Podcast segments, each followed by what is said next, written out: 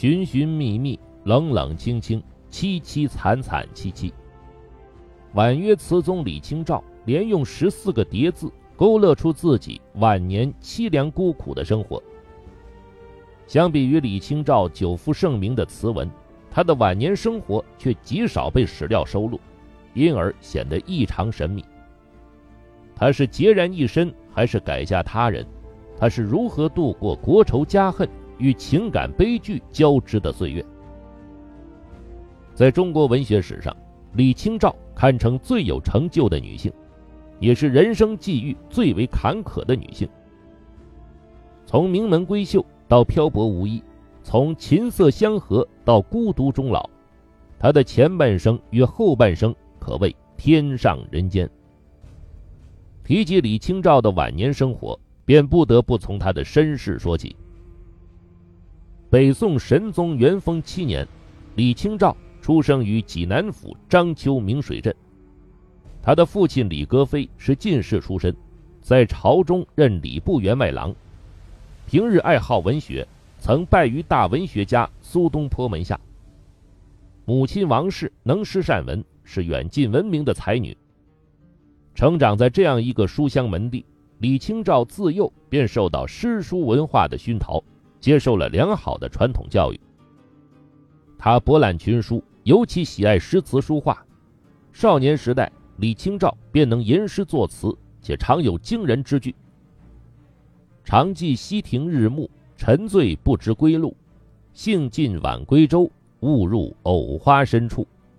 争渡，争渡。”惊起一滩鸥鹭。这首流传甚广的《如梦令》，真实描绘了李清照天真烂漫、无忧无虑的少女年华。沉醉不知归路，惊起一滩鸥鹭，既写出了少女轻松活泼的心情，也映衬出李清照学诗漫有惊人句的才情。宋徽宗建中靖国元年，十八岁的李清照。嫁给了同样出身士大夫家庭的赵明诚，两人志同道合，情趣相投，婚后生活非常甜蜜。赵明诚当时二十一岁，正在太学读书，因此与新婚妻子聚少离多。独守家中的李清照不免心生闲愁，常常写词寄给赵明诚，诉说相思之情。《一剪梅》《醉花阴》等婉约柔美的佳作，就是在这段时间创作的。赵明诚酷爱金石研究，为了收集字画、书帖、古碑等，不惜倾其所有。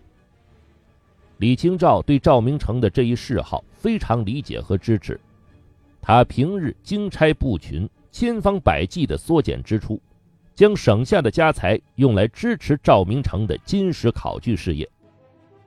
久而久之，李清照也对金石考据产生了浓厚的兴趣。他与赵明诚一道搜求古文奇字，共同鉴赏校勘，倒也乐在其中。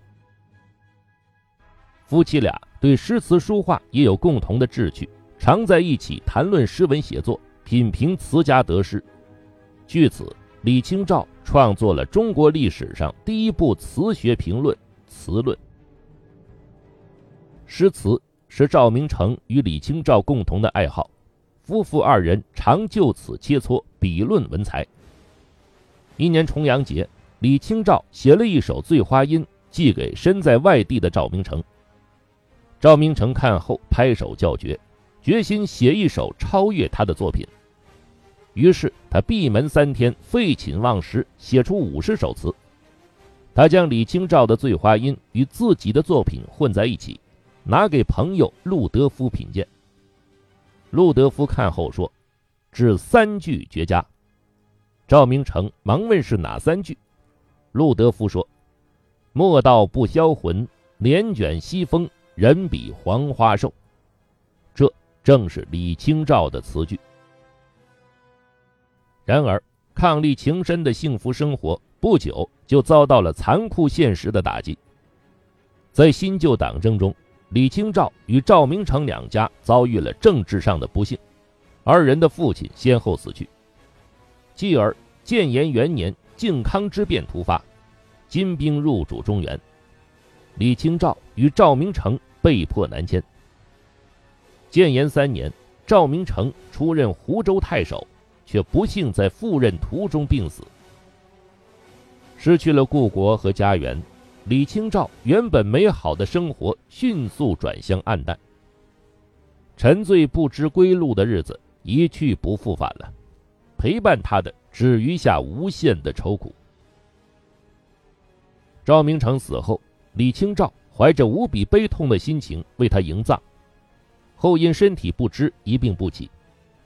重病之中，支撑他活下去的信念，就是达成赵明诚未竟的心愿，写完一本汇聚夫妇二人考据成果的《金石录》。据史料记载，李清照在病中孤苦伶仃，无依无靠，在颠沛流离之中，又遗失了许多收藏珍品，生活的极其窘困。这时，有媒人给他介绍了一位名叫张汝舟的书生。作为一个柔弱的女子，李清照在动荡的时局中很难生存。在饱尝了人生的艰辛后，她渴望有所依靠。过上幸福安定的生活。于是，他在媒人的安排下见到了张汝舟，感觉他是个举止得体的君子，便嫁给了他。这一年，李清照四十九岁。谁知张汝舟本是个贪婪自私的小人，他迎娶李清照，并不是为了与他相互扶持、安度晚年，而是为了霸占他手中的珍贵文物。这些由李清照与赵明诚共同搜集的字画、古器等珍品，可谓价值连城，举世难求。张汝舟为了得到这些宝物，先是对李清照甜言蜜语，遭到拒绝后就凶相毕露，对李清照百般虐待折磨。忍无可忍的李清照毅然决定结束这段婚姻。在古代，只有男子休妻。女子是不能随意提出解除婚姻关系的。无奈的李清照不得不向官府提出诉讼，检举了张汝舟虚报考试次数以求得官职的行为，并要求与张汝舟解除婚姻关系。依照宋代法律规定，妇女起诉丈夫，即使罪状属实，也要坐牢两年。而李清照仍然告到了官府。可见决心之坚，勇气之足。官府最终判决张汝舟罪名属实，发配到柳州。李清照也随后入狱。后来，李清照的亲戚翰林学士齐崇礼得知此事，出面帮他疏通，李清照才得以于入狱九天后被释放。出狱后，李清照特意写作《上内汉齐公启》，以感谢齐崇礼。尽管改嫁婚变在今天看来是无可厚非的，但对于古代女性而言，难免遭受非议。因此，后世一些学者对李清照改嫁一事难以接受，不断有质疑的观点提出。李清照的改嫁也成为一个争论不休的疑案。关于李清照晚年的婚嫁情况，学界存在改嫁说和变巫说两种针锋相对的说法。改嫁说是宋代正史记录的说法，主要依据的史料是南宋史学家李新传撰写的《建炎以来系年要录》，和李清照写给齐崇礼的信《上内汉齐公启》。这封信收录于南宋学者赵彦卫的著作《云路漫抄》。两本著作均明确记载了李清照改嫁的前因后果。除此之外，还有五本宋代著作也曾提及李清照改嫁一事。由于正史有明文记录，宋元两朝的学者对李清照改嫁一事都确信不疑。到了明代，开始有学者提出对立于改嫁说的变污说。明代学者徐伯认为，李清照出身官宦之家，且丧夫时已年近五十，改嫁之事不可信。沿着这一思路，清朝及以后的学者从史料记载中找出了一些疑点。清代学者于正燮首次全面地论证了变巫说。首先，他指出上内汉齐公启中有许多自相矛盾的地方，比如叙述了李清照改嫁的过程，却又称此事为无根之谤；对于朝廷不应过问的婚嫁之事，却写道持官书文字来折信等等。然而，上内汉齐公启文笔干涩，行文不通，应判定为篡改版本，而非李清照所作。其次，于正燮细细考证史学编年，提出宋代史学著作记载的年份不可靠。若按真实的年份推算，李清照没有改嫁的可能。而建炎以来系年要录的作者李新传，在李清照去世后四十年才出生。又与李清照相隔万里，其关于改嫁的记载恐怕是误传，不足采信。后来又有不少学者在此基础上丰富和完善了辩巫说的依据。首先，赵彦卫的著作《云录漫抄》广泛收录了天文、地理、民间故事等题材的内容，记载难免有失实之处。其次，建炎以来系年要录。关于李清照改嫁张汝舟一事的记载，前文只称李氏，写到他去官府状告张汝舟时，才插了一句：“李氏，格妃女，能为歌词，自号义安居士。”很可能是有人故意陷害李清照而改。此外，齐崇礼是赵明诚的姑表兄弟，如果李清照真的改嫁并入狱，有何颜面接受他的帮助呢？在辩巫说振振有词时，改嫁说也不断提出新的论证观点。现代学者黄胜章认为，提及李清照改嫁的著作均为严肃题材，作者也都是与李清照同时代人，史料记载的可信度较强。其中有些著作成书时，李清照还健在，作者不可能公然造谣李清照改嫁。此外，宋代妇女改嫁现象比较普遍，并不值得大惊小怪。《宋史》中就记载了赵许宗女改嫁的事情，而明清以后的学者以妇女守节的标准来衡量当时的李清照是不合适的。目前，改嫁说是较为主流的观点，辩巫说的质疑虽有一些论据，但力度不强，多为常理推断或猜测。即便指出了史料记载中的一些不足，但仍未发现真正的硬伤。而且可以肯定的是，辩巫说始终脱离不开改嫁失节的成见。无论真相如何，李清照的德行、才名、人品不会因改嫁与否而受到影响。她的成就永远令后人敬仰，她的遭遇永远令后人慨叹。如果说改嫁之痛是李清照晚年的第一个悲剧，那么国仇家恨则是伴随他后半生的另一块心病。在南方漂泊的日子里，李清照一刻也没有忘记故土，没有停息忧国忧民之心。作为一个闺阁女性，作为一位婉约词人，李清照有此爱国之心是难能可贵的。靖康之变后。李清照与赵明诚沿长江往江西方向迁移。当到达乌江镇时，李清照得知这是西楚霸王项羽兵败自刎的地方，心生感慨，写下了名垂千古的诗句：“生当作人杰，死亦为鬼雄。至今思项羽，不肯过江东。”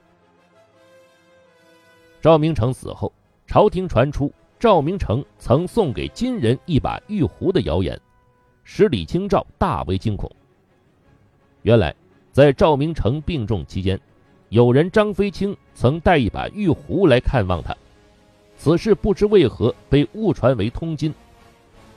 为表明丈夫的清白，李清照决定将夫妇二人收藏的所有珍品都进献给朝廷。于是，他追随宋高宗赵构逃亡的路线南渡。经越州、明州辗转至奉化、台州，后来又从温州返回越州。流亡途中，李清照所携文物珍品被金兵、盗贼甚至官兵盗走大半。建炎四年，宋高宗看到人多不易逃跑，下令遣散百官。李清照看到一国之主只顾自己保命，心中无限失望。他最终没能追上皇帝，进献朝廷的愿望终究没有达成。绍兴三年，宋高宗突发奇想，提出派人赴京看望宋徽宗、宋钦宗，并与金谈论议和事宜。满朝文武听后，没有一人敢去。这时，韩孝胄自告奋勇向宋高宗请命。关心国事的李清照了解到此事后，心潮澎湃，满怀豪情，提笔写下一首长诗，赞颂韩孝胄的义举。其中“欲将血泪祭山河，去洒东山一抔土”一句尤为感人肺腑。第二年，金兵南犯。宋高宗再次弃都而逃，李清照流亡到金华避难。皇帝的软弱，朝廷的无能，使他心灰意冷，愁容满面。当时有人请他去双溪泛舟时，他惆怅地写下了千古传唱的《武陵春》：“只恐双溪舴猛舟，载不动，许多愁。”后世很少有人知道。李清照与宋朝的权臣秦桧有亲戚关系，他与秦桧的夫人是表姐妹。然而，李清照与他们从不往来，即便是生活最困难的时候，也没有踏进秦家半步。风烛残年的李清照孑然一身，心灵的凄苦怎一个愁字了得！他平日里做的无非两件事情：写词和完成《金石录》。李清照的词风以难度为界，前期与后期有很大差别。前期词风以轻快明丽为主，多表现闺中少女的闲情乐趣或少妇的相思闲愁；后期则变得深沉悲苦，多描写人生愁苦与忧国情怀。李清照有一位姓孙的朋友，生有一个女孩，天资聪慧，李清照十分喜欢。